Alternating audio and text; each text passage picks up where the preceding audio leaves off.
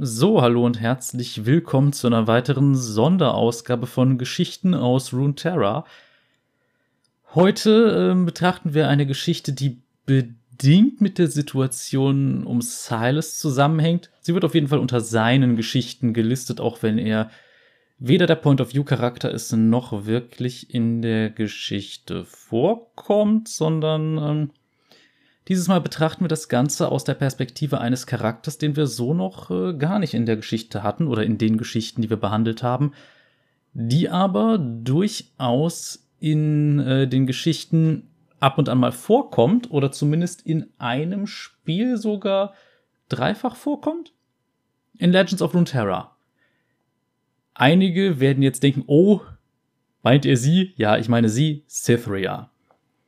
Einige kennen vielleicht die gute, es gibt drei Karten ähm, in Legends of Runeterra, die quasi Cythria darstellen und ihren Weg von einem einfachen Rekruten bis zur äh, ja, Vorhut in Demacia. Und ja, hier ist Cythria quasi unser Point-of-View-Charakter.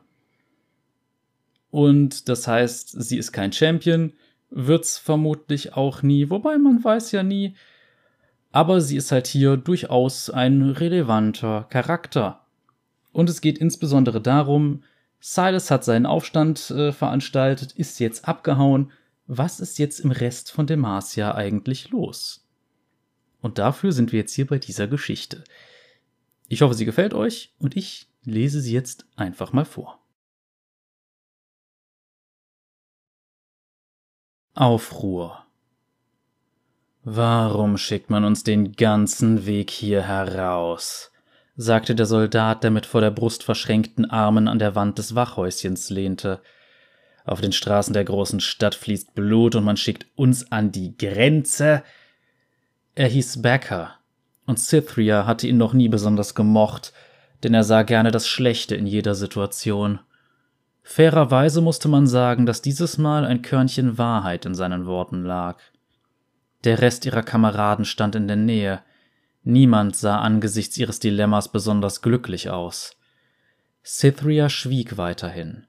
Sie war die jüngste der demasianischen Soldaten, obwohl sie keineswegs ein unerfahrener Rekrut war. In dem Jahr, seit sie bei ihnen war, hatte sie sich als fähige Soldatin und als eine der schnellsten mit dem Schwert erwiesen.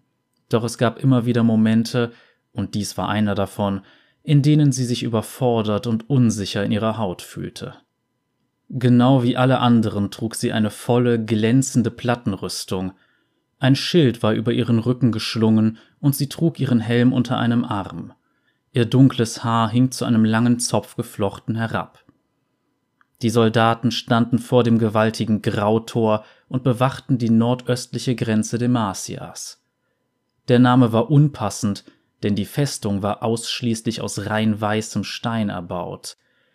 Die vorherrschende Meinung war, dass der Name von den grauen Schieferklippen in der Nähe stammte, obwohl die hier stationierten Soldaten, besonders jene aus dem Süden oder von der Küste Demasias, jammerten, es hätte wohl eher mit dem ständig bewölkten Himmel hier im Norden zu tun.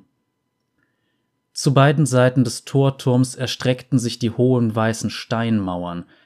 Wimpel flatterten auf den Zinnen und Schildwachen hielten im kalten Wind Wache, den Blick nach Osten gerichtet.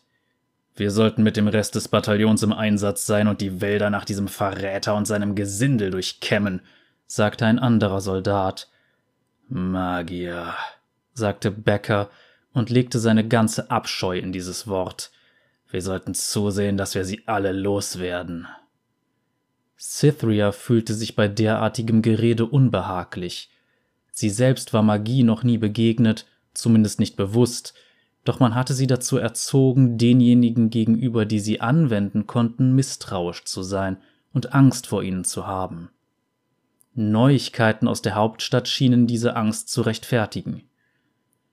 Es war erst einen Monat her, seit der abtrünnige Magier Silas aus dem Gefängnis geflohen war und das Herz Demasias in Stücke gerissen hatte – dieser wahnsinnige, entsetzlich mächtige Rebell hatte eine Welle der Unruhe im Königreich entfacht. Sogar jetzt war die große Stadt noch abgeriegelt und das Militär kontrollierte die Straßen, um Ordnung zu wahren. Cythria fand auch, dass sie anderswo nützlicher sein konnten, doch das Gift in der Stimme ihres Kameraden verstörte sie. Ich sage, man sollte sie alle, begann Becker, doch Cythria schnitt ihm das Wort ab. Achtung, der Schildfeldwebel ist wieder da. Die kleine, stämmige Gestalt von Schildfeldwebel Gunther eilte mit schnellen Schritten auf sie zu. Er wurde begleitet von zwei Männern mit Kapuzen, die zu beiden Seiten von ihm gingen. Wer ist das da bei ihm? Ich habe keine Ahnung, sagte Cythria. Die Soldaten nahmen zackig Haltung an, als ihr Feldwebel und seine geheimnisvollen Begleiter näher kamen. Also schön, Leute, sagte Gunther. Ich weiß, dass ihr euch alle fragt, warum im Namen der Beschützerin man uns hier hinausgeschickt hat. Der Feldwebel ließ seinen Blick über die Reihe schweifen. Ein Gesandter aus Dornmark wird bald hier an der Grenze eintreffen und man hat uns mit der Aufgabe betraut, ihn sicher in die Hauptstadt zu bringen. Begleitschutz? Sogar Cythria fand das eine merkwürdig banale Aufgabe. Dennoch kam kein Wort über ihre Lippen oder die der anderen Soldaten, und alle starrten weiterhin entschlossen geradeaus. Der Schutz des Gesandten hat unsere oberste Priorität, fuhr Gunther fort. Wenn ihm auch nur ein Haar gekrümmt würde, solange er sich in unserer Obhut befindet, würde das die Ehre Demasias beflecken. Die Dornmark zählt seit langem zu unseren Verbündeten, und wir dürfen nicht zulassen, dass dieses Verhältnis beschädigt wird. Man erwartet von uns diese Pflicht ehrenvoll, würdevoll und in gutem Glauben zu erfüllen. Gunthars Gesichtsausdruck wurde hart. Auch dann, wenn wir sie wieder besseres Wissen übernehmen, fügte er hinzu. Die Soldaten waren hochdiszipliniert und zuckten bei diesen abschließenden Worten nicht einmal mit der Wimper. Cythria spürte jedoch ihr Unbehagen und empfand genauso. Was sollte das heißen? Gunther deutete auf seine vermummten Begleiter. Diese traten vor und streiften ihre Kapuzen ab. Cythria riss die Augen weit auf. Der ältere der beiden war ein streng aussehender Mann mittleren Alters. Sein kurz geschnittenes Haar ergraute bereits, und seine Haut war verwittert mit tiefen Falten auf der Stirn und mehr als nur einigen Narben. Der andere Mann war jünger, schlanker und wirkte nervös. Sein dunkles Haar war auf eine Seite gekämmt und hing seitlich an seinem Gesicht herab. Beide trugen maßgeformte goldene Halbmasken. Matte graue Steinscheiben, auf denen etwas eingraviert war, hielten ihre Umhänge auf ihren Schultern fest. Cythria stieß langsam ihren Atem aus. Ihr war überhaupt nicht bewusst gewesen, dass sie ihn angehalten hatte. Magiesuchende. Dies sind Catstone, ein hochrangiger Meister des Magiesucherordens, und sein Begleiter Arno, stellte Gunther sie vor. Die Magiesuchenden deuteten eine Verbeugung an. Sie werden uns begleiten, während wir den Gesandten in die Hauptstadt bringen. Hörner ertönten oben vom Wachhaus. Reiter nähern sich unter dem Banner von Dornmark, ertönte ein Ruf von einem der Wächter oben. Schildfeldwebel Gunther nickte den Wachen zu, und die großen Torflügel wurden aufgezogen. Ihre Scharniere ächzten unter dem Gewicht, das eiserne Fallgitter wurde mit rasselnden Ketten hochgezogen und die riesige Fallbrücke wurde herabgelassen. Donnernd krachte sie zu Boden. Die ersten Sonnenstrahlen des anbrechenden Morgens fielen durch das offene Tor. Kommt mit mir, befahl Gunther und marschierte mit den Magiesuchenden an seiner Seite vorwärts. Cythria und die anderen Soldaten fielen hinter ihnen in Reih und Glied und bewegten sich mit geübter Präzision. Cythria wusste nicht genau, was sie in Bezug auf den Gesandten erwartet hatte, aber keinesfalls den gewaltigen, dunkelhäutigen Mann, der sie erwartete. Er war in Bärenfelle gehüllt und trug einen schweren Holzstab. Er lächelte breit, während die Demasianer auf ihn zumarschierten, um ihn zu begrüßen. Cythria beobachtete ihn argwöhnisch. Er ritt das größte Pferd, das Cythria je gesehen hatte. Es war nachtschwarz und dichter Behang bedeckte seine eisenbeschlagenen Hufe. Begleitet wurde er von zwanzig Reitern, die alle lange Kettenhemden trugen sowie Äxte und Schilde mitführten. Einer von ihnen trug eine Standarte, auf der gekreuzte Äxte, das Wappen Dornmarks, zu sehen waren, die sich auf den Schilden der Krieger wiederfanden. Der Gesandte stieg ab und ging lächelnd auf Gunther und sein Gefolge zu, um sie zu begrüßen. Er war muskulös wie ein Soldat oder ein Schmied und entsprach in keiner Weise dem, was sie von einem Magier erwartet hätte – Sie hatte sich diese immer als herumschleichende, hinterlistige Gestalten vorgestellt, die Täuschung und Listen körperlicher Stärke vorzogen. Er blieb vor den Demassianern stehen, berührte mit der linken Handfläche seine Stirn und streckte sie dann gen Himmel. Cythria umklammerte den Griff ihres Schwerts und glaubte, er würde eine arkane Beschwörung durchführen, bevor ihr klar wurde, dass es sich wahrscheinlich um eine Grußgeste der Dornmark handelte – Ihre Wangen glühten und sie schalt sich einen Närrin. Schildfeldwebel Gunther salutierte auf seine Weise vor dem Mann. Ich heiße Arjen und entbiete Grüße des Lords von Dornmark, sagte der Gesandte und beugte sein Haupt. Willkommen, ich bin Schildfeldwebel Gunther vom siebten Bataillon, und dies, fügte er hinzu, ist Catstone vom Orden der Magiesuchenden. Du bist früher schon Gast innerhalb der Grenzen Demasias gewesen, nicht wahr? erkundigte Catstone sich ohne jede Vorrede. Du kennst die steinernen Gesetze? Ja, ich war bereits zuvor hier, mein guter Suchender, sagte Arjen, und ich kenne die Regeln und Vorschriften eures Königreichs. Ich werde die steinernen Gesetze achten und meine Talente in eurem Reich nicht anwenden. Ich gebe euch mein Wort. Gut, entgegnete Catstone. Magiesuchende Arno und ich werden von jetzt an bis zu dem Moment, an dem du Demacia verlässt, bei dir sein. Es ist unsere Aufgabe dafür zu sorgen, dass du dein Wort hältst. Du solltest wissen, dass es Konsequenzen haben wird, wenn du dich nicht an unsere Gesetze hältst. Doch wenn du darauf verzichtest, deine Talente, wie du sie nennst, anzuwenden, dann ist alles in bester Ordnung. Arjen verbeugte sich tief und lächelte immer noch. Dann sollten wir uns auf den Weg machen, sagte Gunther. Deine persönliche Leibwache wird selbstverständlich außerhalb der Grenzen bleiben müssen. Selbstverständlich, selbstverständlich, sagte Arjen, wandte sich um und bedeutete seinen Begleitern fortzugehen. Husch, sagte er, hinfort mit euch. Cythria unterdrückte angesichts seines bizarren Verhaltens ein Lächeln. Die stoischen Reiter wendeten, einer von ihnen ergriff die Zügel des Pferds des Gesandten, und sie galoppierten wortlos davon. Machen wir uns also auf den Weg, sagte Arjen und klatschte in die Hände. Es war ein dreistündiger, strammer Marsch in Richtung Nordwesten bis nach Schmelzkamm, einer kleinen, am Fluss gelegenen Stadt. Dort würden sie an Bord eines wartenden Schiffes gehen und den Rest des Wegs zur Hauptstadt segeln. Cythria war erstaunt, als sie merkte, dass der Gesandte aus Dornmark sie nicht aufhielt und problemlos mit Gunther Schritt halten konnte. Sein schwerer Stab schlug bei jedem Schritt hart auf den Boden. Ihr Marsch führte sie über windgepeitschte Moore und Talsohlen.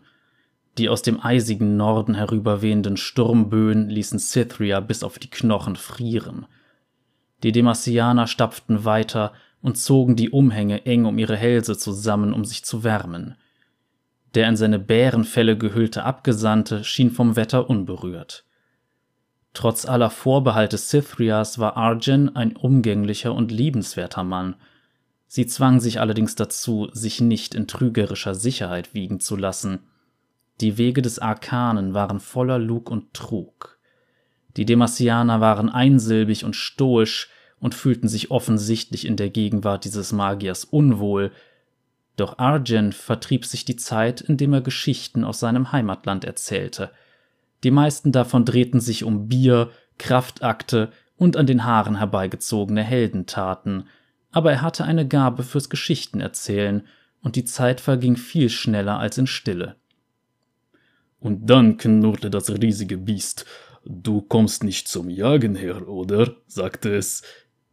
Der große Mann lachte schallend über seinen eigenen anzüglichen Witz und klatschte sich vergnügt auf seinen fleischigen Schenkel. Cythria, die neben dem Gesandten ging, konnte sich ein Grinsen nicht verkneifen obwohl sie den Kopf über die unangebrachte Geschichte schüttelte. Hast du verstanden, Mädchen? fragte Arjen und sprach Cythria direkt an. Er sagt das, weil er glaubt, dass der Mann. Oh, ich hab's verstanden, sagte Cythria hastig und hob die Hand, um Arjens Erklärung Einhalt zu gebieten. Auf halbem Weg zu ihrem Ziel begann es zu schneien.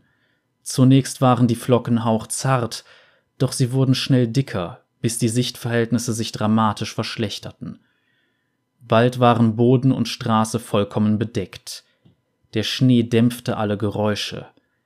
Cythria ging in der Nähe des Gesandten, der mitten in der Soldatenkolonne gut bewacht wurde. Sie warf einen Blick über ihre Schulter und bemerkte, dass die beiden Magiesuchenden ein paar Schritte zurückgefallen und knapp außer Hörweite waren. Beide hatten sich als Schutz vor der Kälte ihre Kapuzen über die Köpfe gezogen. Ich bin neugierig, sagte Cythria leise und hoffte, dass nur der Gesandte sie hören würde. Neugier ist etwas Mächtiges, sagte Arjun, manchmal gefährlich.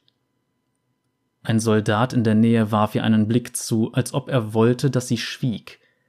Cythria hielt inne und fragte sich, ob sie ihren Gedanken zu Ende denken oder im Sande verlaufen lassen sollte. Ihre Neugier gewann die Oberhand. Du kennst die steinernen Gesetze und immerhin einige der Herausforderungen, mit denen Demacia aktuell zu kämpfen hat? sagte sie. So ist es, sagte Arjen. Seine Leichtigkeit war verflogen und sein Gesichtsausdruck ernst. Aus diesem Grunde wurde ich von meinem Herrn hergeschickt. Aus diesem Grunde werden Gesandte von allen Verbündeten unserer Nation hergeschickt. Aber wenn all das doch bekannt ist, weshalb schickt dein Herr dich dann hierher? Arjen sah zu ihr hinunter und zog eine Augenbraue hoch. Ich bin der oberste Berater am Hof von Dornmark, also ist es meine Aufgabe herzukommen, sagte er. Er bemerkte ihre Überraschung und lächelte ironisch. Jenseits eurer Grenzen werden die Dinge anders gehandhabt. Wenn ihr Schmiedeangelegenheiten besprechen wollt, würdet ihr einen Schmied rufen, nicht wahr? Wer wäre in Zeiten wie diesen dann besser geeignet, hergeschickt zu werden als ein Magier? Cythria öffnete ihren Mund, um etwas zu sagen, und klappte ihn dann wieder zu. Sorgen wir einfach dafür, dass er sicher in der Hauptstadt ankommt, sagte sie zu sich selbst. Je eher sie diese Mission zu Ende brachten, umso besser. Die Dämmerung brach beinahe herein, als sie in das von weißen Mauern umgebene Schmelzkamm Einzug hielten. Die Wachen am Tor salutierten und die Bewohner der Stadt machten respektvoll Platz, während die Kolonne durch die Hauptstraße marschierte. An der nächsten Kreuzung wenden wir uns nach Nordwesten, sagte Catstone. Der Schneefall ließ etwas nach, und er schob seine Kapuze vom Kopf, während er in die angegebene Richtung zeigte. Die Docks liegen am Fuß des Hügels dort. Du warst also schon einmal hier, Meistersuchender? fragte Cythria, nachdem Gunther den Soldaten befohlen hatte, den Anordnungen des Magiesuchenden Folge zu leisten. Der Magiesuchende nickte. Ein junges Mädchen lebte hier, sagte er. Sie war eine mächtige Magierin. Du hast sie gefangen genommen? sagte Cythria und riss die Augen weit auf. Sie hat sich ergeben, mischte Arno sich ein. Sie war harmlos, registriert. Normalerweise würde jemand wie sie nicht inhaftiert werden, aber seit Arno, fauchte Catstone. Der jüngere Magiesuchende verfiel in Schweigen und wirkte zerknirscht. Lasst uns weitergehen, sagte Catstone. Es wäre das Beste für uns, nicht lange zu verweilen. Um diese Zeit am frühen Abend war die enge Straße, die hinunter zu den Docks verlief, sehr belebt. Bootsleute beendeten ihr Tagwerk und stiegen den Hügel hinauf, um nach Hause zu gehen oder in einer der zahlreichen Tavernen einzukehren, die entlang des Weges lagen. Kinder rannten hin und her und jagten sich gegenseitig in Begleitung von zwei aufgeregten Hunden durch den Schnee. Ladenbesitzer standen in den Türdurchgängen zu ihren Geschäften und Krämer auf den Straßen riefen die Preise ihrer Waren aus. Die Soldaten hatten kaum ein Drittel des Weges den Hügel hinab zurückgelegt, da spürte Cythria, wie sich die Stimmung auf der Straße änderte. Erst waren es nur ein paar finstere Blicke und ein paar gemurmelte Worte von Passanten. Städter versammelten sich in Gruppen an Türen und in Gassen, sprachen leise miteinander und zeigten mit Fingern. Ein Fischer spie auf den Boden und seine Augen sprühten vor Zorn. Weitergehen, Bürger, knurrte Gunther. Der Mann gehorchte leicht widerstrebend. Cythria war entsetzt. Sie hatte trotz allem, was in der Hauptstadt geschehen war, eine derart offen zur Schau gestellte Feindseligkeit nicht von den Marcianern erwartet. Rückt näher zusammen, sagte Gunther, und die Soldaten reagierten sofort, um den Magier und die Magiesuchenden im Herzen der Kolonne zu schützen. Ein Stein traf einen der Soldaten an der Seite seines Helms, ein weiterer Stein, der aus einer anderen Richtung geworfen wurde, prallte von Catstones Stirn ab und hinterließ eine blutende Wunde. Cythria fluchte leise, weil die Straße so eng war. Es gab nur wenig Spielraum, und sie waren bereits zu weit den Hügel hinuntergegangen, um noch umzukehren. Sie mussten weitergehen, bis hinunter zu den Docks. Schilde hoch! bellte Gunther. Der Schildfeldwebel war offensichtlich zu demselben Schluss gelangt. Im Laufschritt Marsch! Die Soldaten wurden sofort schneller und eilten die Straße entlang. Auf Befehl der Krone, macht den Weg frei! Bewegung! rief Gunther. Die meisten Städter gehorchten und beeilten sich, den Soldaten aus dem Weg zu gehen, doch weiter vorn sah Cythria etwas, das ihr das Blut in den Adern gefrieren ließ. Zwei Wagen wurden aus Gassen herausgerollt und versperrten ihnen den Weg. Zornige Stadtbewohner versammelten sich davor. Cythria sah nach links und rechts. Die weißen Steinmauern der Ladenfassaden ragten zu beiden Seiten wie Felswände einer Schlucht auf. Sie bemerkte, dass die Türen alle verschlossen und verbarrikadiert, die Fensterläden geschlossen waren. Das ist eine Falle, zischte sie. Ja, erwiderte Gunther. Er fluchte leise. Stopp! Abteilung kehrt! rief der Schildfeldwebel.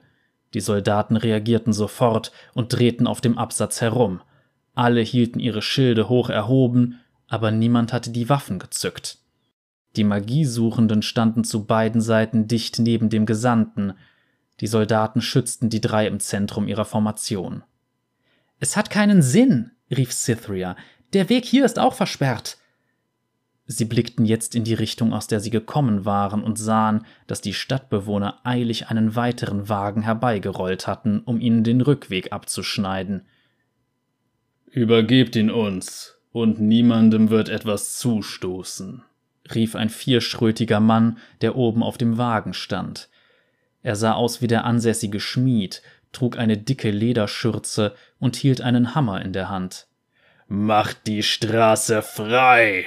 Befahl Gunther. Der Schmied, der offensichtlich der Sprecher der aufgebrachten Menge war, wirkte ungerührt. Das wird nichts, mein Junge, sagte er und schlug leicht mit seinem Hammer als unausgesprochene Drohung in seine offene Hand. Einige Leute rannten vor der angespannten Konfrontation davon, doch andere Stadtbewohner versammelten sich an beiden Enden der Straße. Viele von ihnen trugen Farmwerkzeuge, Holzfälleräxte und andere provisorische Waffen, aber eine beachtliche Anzahl hatte Schwerter um ihre Hüften gegürtet. Sie waren den Soldaten, denen sie gegenüberstanden, deutlich unterlegen, aber sie wollten sich nicht einschüchtern lassen. Ich sage es nochmal, macht den Weg frei, sagte Gunther. Als Antwort traf ein Stein Cythrias Schild. Der Soldat neben ihr, Becker, machte Anstalten, sein Schwert zu ziehen. Die Klinge zischte, als er begann, sie aus der Scheide zu ziehen. Keine Schwerter! rief Cythria und legte ihre Hand auf den Griff des Schwerts. Dies sind die Marcianer, und wir haben geschworen, sie zu schützen. Becker, der älter und ranghöher war als Cythria, warf ihr einen finsteren Blick zu und wollte sie beiseite schieben. Doch ihr Schildfeldwebel hielt ihn mit einem scharfen Befehl auf. Sie hatte recht, grollte Gunther. Niemand zieht sein Schwert, solange ich es nicht befehle. Die Menge wurde immer aggressiver, Rufe wurden laut und die Leute rückten bedrohlich näher. In dem Stimmenwirrwarr hörte Cythria einzelne Stimmen. Du wirst bezahlen, du Schwein! schrie eine Frau. Holt ihn euch, holt ihn euch! donnerte ein Mann, der die Lebensmitte schon längst überschritten hatte, aber dennoch die Haltung eines früheren Soldaten an den Tag legte. Wir sollten ihn einfach herausgeben, murmelte Becker. Cythria warf ihm einen zornigen Blick zu. Der Gesandte Argent steht unter unserem Schutz, das haben wir geschworen, schnauzte sie ihn an. Wo ist deine Ehre? Er ist doch nur ein Magier, sagte ein anderer Soldat, obwohl Cythria nicht sehen konnte, wer gesprochen hatte. Ein schwerer Keramikkrug schlug in der Reihe aus Soldaten ein und zerschellte an einem Schild zu tausend Splittern. Ein schwerer Brocken Mauerwerk wurde von oben fallen gelassen, traf einen weiteren Soldaten an der Schulterplatte und ließ ihn auf die Knie fallen. Seine Kameraden halfen ihm schnell wieder auf die Füße. Cythria sah hoch und bemerkte, dass überall auf den Dächern Leute zum Vorschein kamen. Sie sah, wie ein vermummter Mann etwas herabschleuderte. Instinktiv hob Cythria ihren Schild, um den Gesandten, der hinter ihr stand, abzuschirmen. Ein rostiges Hufeisen traf auf der gebogenen Oberfläche auf und klapperte harmlos zu Boden. Wenn es sein Ziel getroffen hätte, wäre es tödlich gewesen. Der Magier nickte ihr dankbar zu. Jetzt lächelte er nicht mehr. Wir werden dich unversehrt hier herausbringen, bei meiner Ehre, sagte Cythria. Die Städte hatten sie umzingelt und schrien immer noch, obwohl keiner von ihnen sich traute, ihnen zu nahe zu kommen. Dennoch wusste Cythria, dass es nur noch wenige Augenblicke dauern würde, bis jemand auf ihre Linie losstürmte, und sie fürchtete sich vor dem, was dann passieren würde. Wir müssen hier raus, rief sie, als weitere Steine, Ziegel und Geröll scheppernd auf die Rüstungen der Soldaten trafen. Wenn wir durch sie hindurchstürmen, wird es Verluste unter den Bürgern geben, sagte Schildfeldwebel Gunther. Das könnte aber unsere einzige Möglichkeit sein, erwiderte Catstone. Widerstrebend musste Cythria ihm recht geben. Es sei denn. Die Tür dort! rief sie und zeigte auf einen geschlossenen und verbarrikadierten Laden in der Nähe. Einen Versuch ist es wert, stellte Gunther fest. Halbkreis um mich bilden. Die Demassianer veränderten ihre Formation, um eine Schildwand zu bilden und ihre Rücken der Ladenfront zuzuwenden. Cythria, Becker, befahl Gunther, brecht die Türen auf. Die beiden verließen die Reihe. Die Magiesuchenden und Arjen standen in der schützenden Absperrung der Soldaten, und Becker schob den Gesandten ungeduldig beiseite. Aus dem Weg, Magier, knurrte er. Cythria sah, wie Argent tief durchatmete, um ruhig zu bleiben und nicht darauf zu reagieren. Sie eilte zu der Tür, ging um den Magier herum und nickte Becker zu. Auf drei, sagte er. Eins, zwei, drei. Gemeinsam traten sie fest gegen die Flügeltür. Nochmal. Sie traten drei weitere Male zu und legten ihr ganzes Gewicht in die Tritte, bevor ein scharfes Knacken und Splittern ertönte und die Tür nach innen aufflog. Los, rief Gunther, nehmt den Gesandten und die Suchenden und findet einen Weg hinaus. Wir werden die Menge hier aufhalten. Als der Mob aus Städtern sah, dass das Objekt seines Zorns zu entkommen drohte, stürmte er vorwärts und hielt auf den Schildwall zu. Kommt mit mir, befahl Cythria und betrat mit vorgehaltenem Schild den abgedunkelten Laden. Es muss eine Hintertür geben. Offenbar gehörte der Laden einem Kerzenmacher. Hunderte Wachskerzen säumten die Regale und unzählige Blumendüfte stürmten auf Cythria ein. Her, rief Becker und tauchte auf der Hinterseite des Ladens auf. Bleibt dicht bei mir, sagte Cythria. Der Gesandte von Dornmark ging, flankiert von den beiden Magiesuchenden, hinter ihr her, und sie folgten Becker weiter in den Laden hinein. Die Tür, die er gefunden hatte, gehörte zu einem Lagerraum voller Fässer, Kistenstapel und Säcke. Es war so dunkel, dass Cythria nur mit Mühe Beckers Gestalt wenige Meter vor sich ausmachen konnte. Wenn wir doch nur eine Kerze hätten, hm? merkte Arjun leise an. Cythria prustete und schlug dann die Hand vor den Mund, um nicht loszulachen. Jetzt war kaum der richtige Zeitpunkt für Scherze. Plötzlich war das Geräusch von brechendem Holz zu hören, und Licht fiel in den Lagerraum, als Becker die Hintertür auftrat. Die Gasse dahinter war leer. Becker scheuchte Cythria und die anderen hinaus. Bewegung, sagte er, ich bilde die Nachhut. Cythria nickte, stürmte voran und übernahm die Spitze vor Arjun und den Magiesuchenden. Sie war kaum zehn Schritte weit gekommen, als jemand aus den Schatten einer Seitengasse trat und ihr den Weg versperrte. Es war eine Frau mit rotbraunen Haaren, die eine schwere Armbrust in den Händen hielt. Cythria hielt als Warnung für diejenigen, die hinter ihr waren, die Hand hoch und kam schlitternd zum Stehen, während die Frau mit der Waffe auf sie anlegte. Die Zeit schien sich zu verlangsamen. Es schneite wieder, und schwere Flocken trudelten geräuschlos herab. Der Lärm der Menge und die Rufe ihrer Soldatenkameraden waren hier in der stillen Gasse abseits der Hauptstraße schwach zu vernehmen. Cythria sah, dass die Augen der Frau gerötet waren, als ob sie geweint hätte, und ihr Gesicht trug einen verzweifelten Ausdruck. Was hatte diese Stadt so aufgewühlt? Cythria kannte ihre Landesleute nur als gesetzestreue Menschen, die durch nichts aus der Ruhe zu bringen waren – Warum war diese Stadt so wütend? Geh aus dem Weg, sagte die Frau mit flehenden Augen zu Cythria. Ihre Stimme war brüchig und klang erstickt vor Emotionen. Bitte. Dieser Mann ist der Gesandte einer verbündeten Nation, erklärte Cythria mit derselben ruhigen Stimme, die sie bei scheuen Pferden anwendete. Ich kann nicht zulassen, dass ihm etwas zustößt. Wie bitte? sagte die Frau und runzelte die Stirn. Tu das nicht, sagte Cythria. Dieser Mann steht unter demasianischem Schutz. Daraufhin lachte die Frau. Es klang verzweifelt und beinahe irre.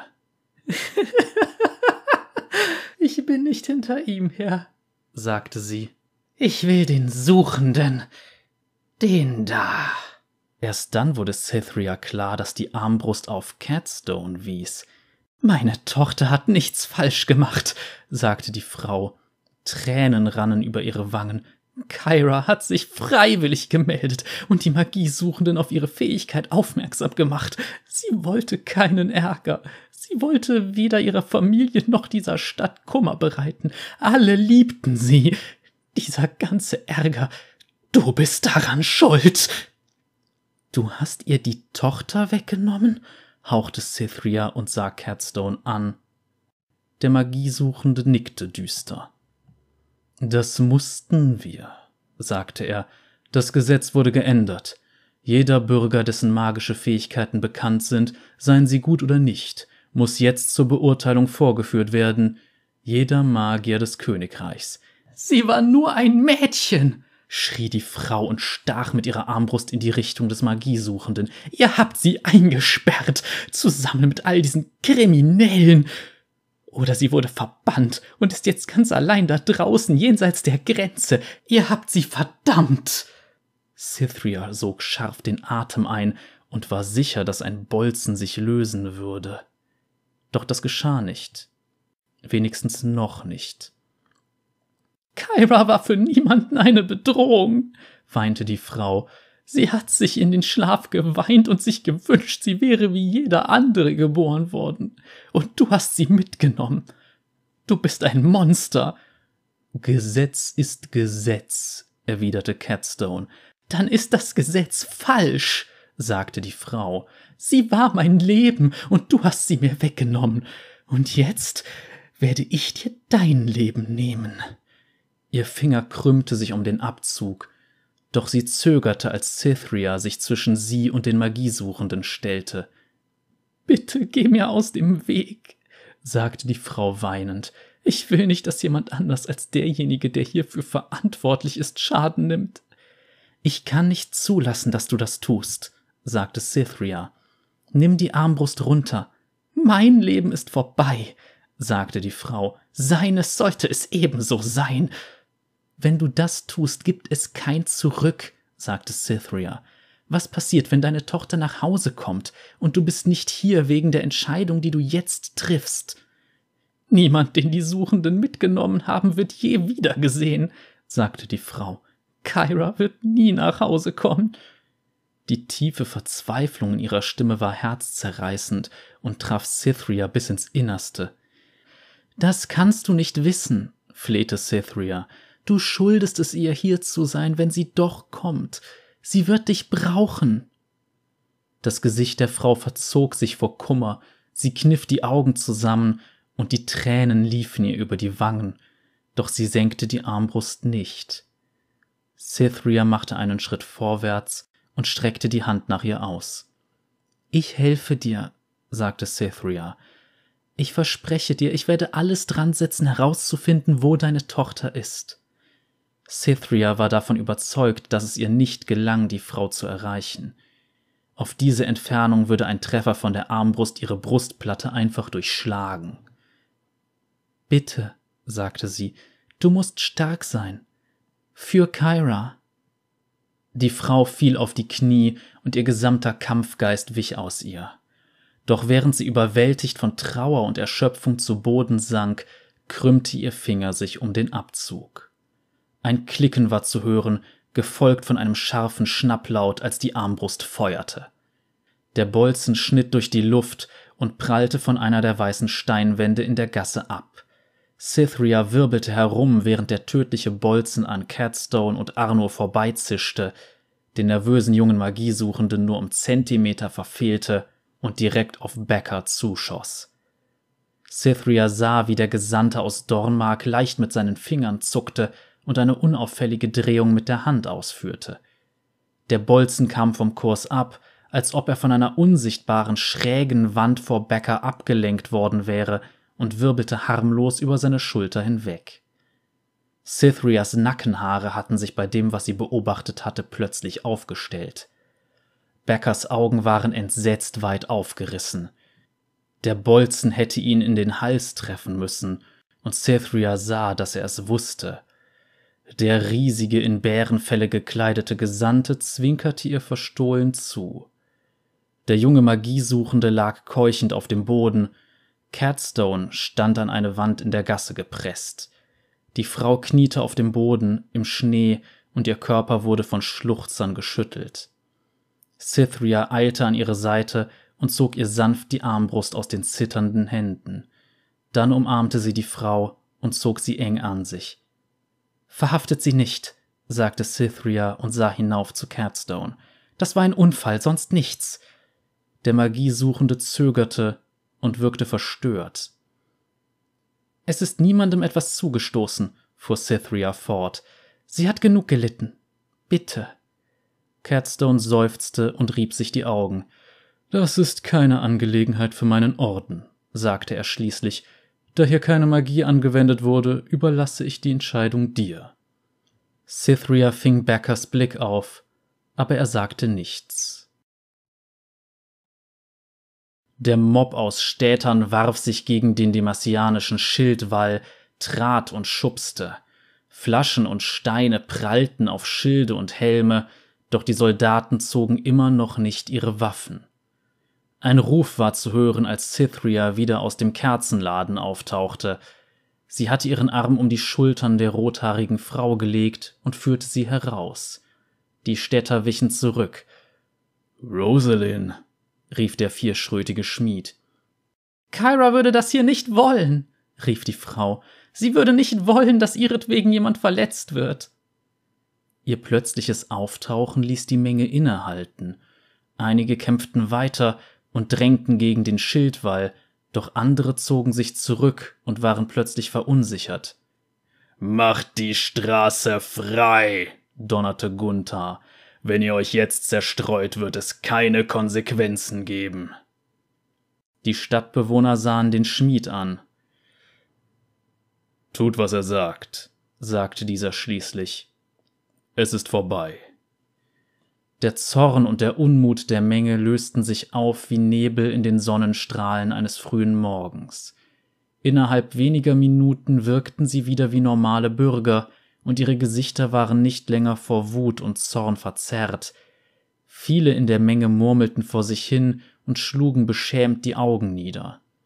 Auf ein Nicken von Gunther hin bildeten die Soldaten eine Gasse, damit der Schmied zwischen ihnen hindurchgehen und die Frau in die Arme nehmen konnte.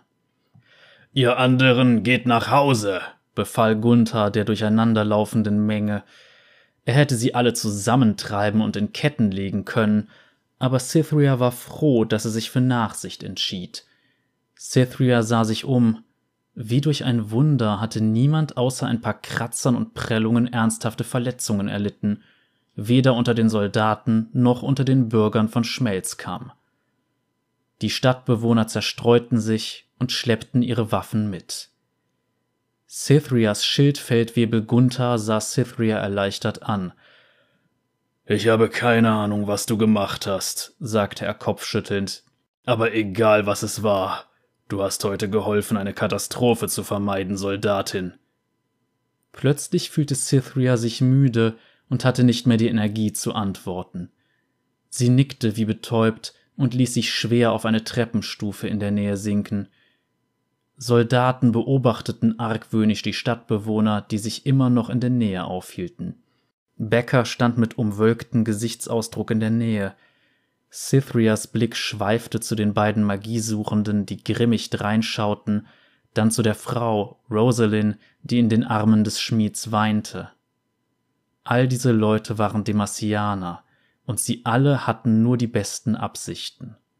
Und dennoch hatten die jüngsten Entwicklungen sie gegeneinander aufgehetzt. Demacia steht eine schwere Zeit bevor, dachte sie. Nein, verbesserte sie sich, sie ist bereits hier.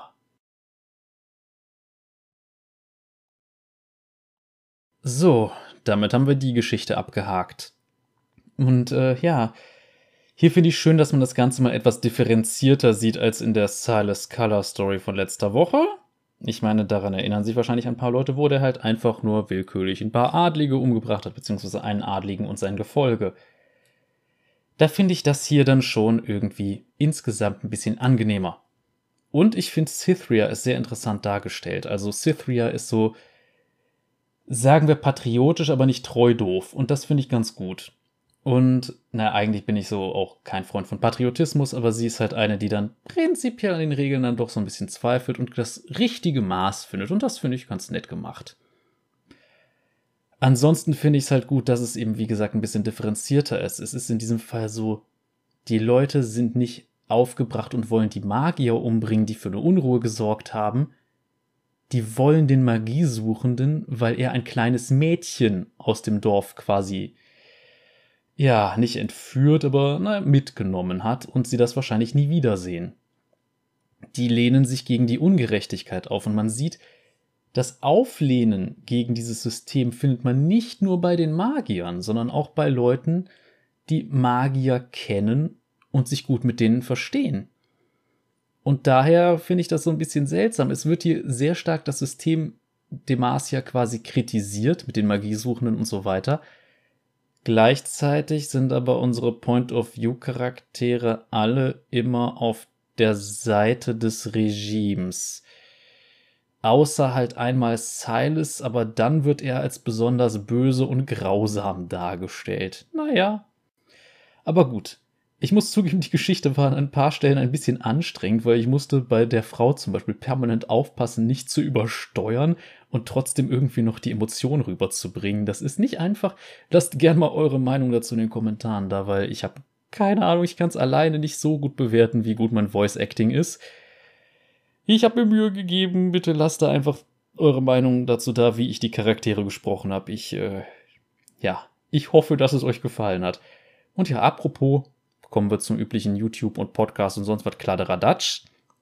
Das heißt, ähm, für die auf YouTube, Ihr könnt natürlich gerne mal ein Däumchen dalassen, denn wenn ihr euch ein Video anguckt oder anhört, das eine Dreiviertelstunde dauert, da könnt ihr auch ganz getrost sagen, wenn ihr an dieser Stelle angekommen seid, dass es euch wohl gefallen hat, zumindest gut genug gefallen hat, um ein Däumchen nach oben zu geben.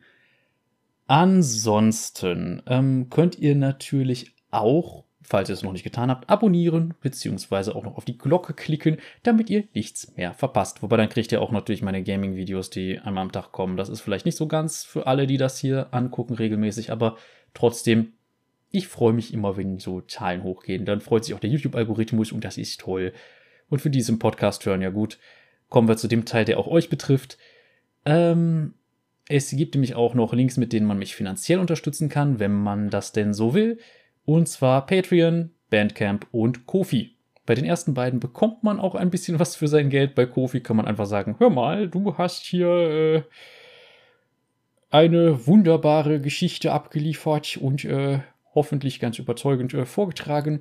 Hier Hofnarr nehme er einen Euro. Das geht da ganz gut. Ansonsten, ja, das wäre es dann eigentlich auch schon. Ich hoffe, ihr hattet soweit Spaß dabei. Das war wieder eine Sonderfolge und ich hoffe, dass ich es bis nächste Woche fertig kriege, dann auch noch ähm, die andere Silas-Kurzgeschichte, nämlich die Fesseln des Glaubens aufzunehmen. Eine auch, finde ich, sehr interessante Geschichte. Da begibt sich nämlich der gute Silas in den hohen Norden und das wird sehr, sehr interessant. Aber gut, wir sehen uns beim nächsten Mal. Bleibt gesund. Cheerio.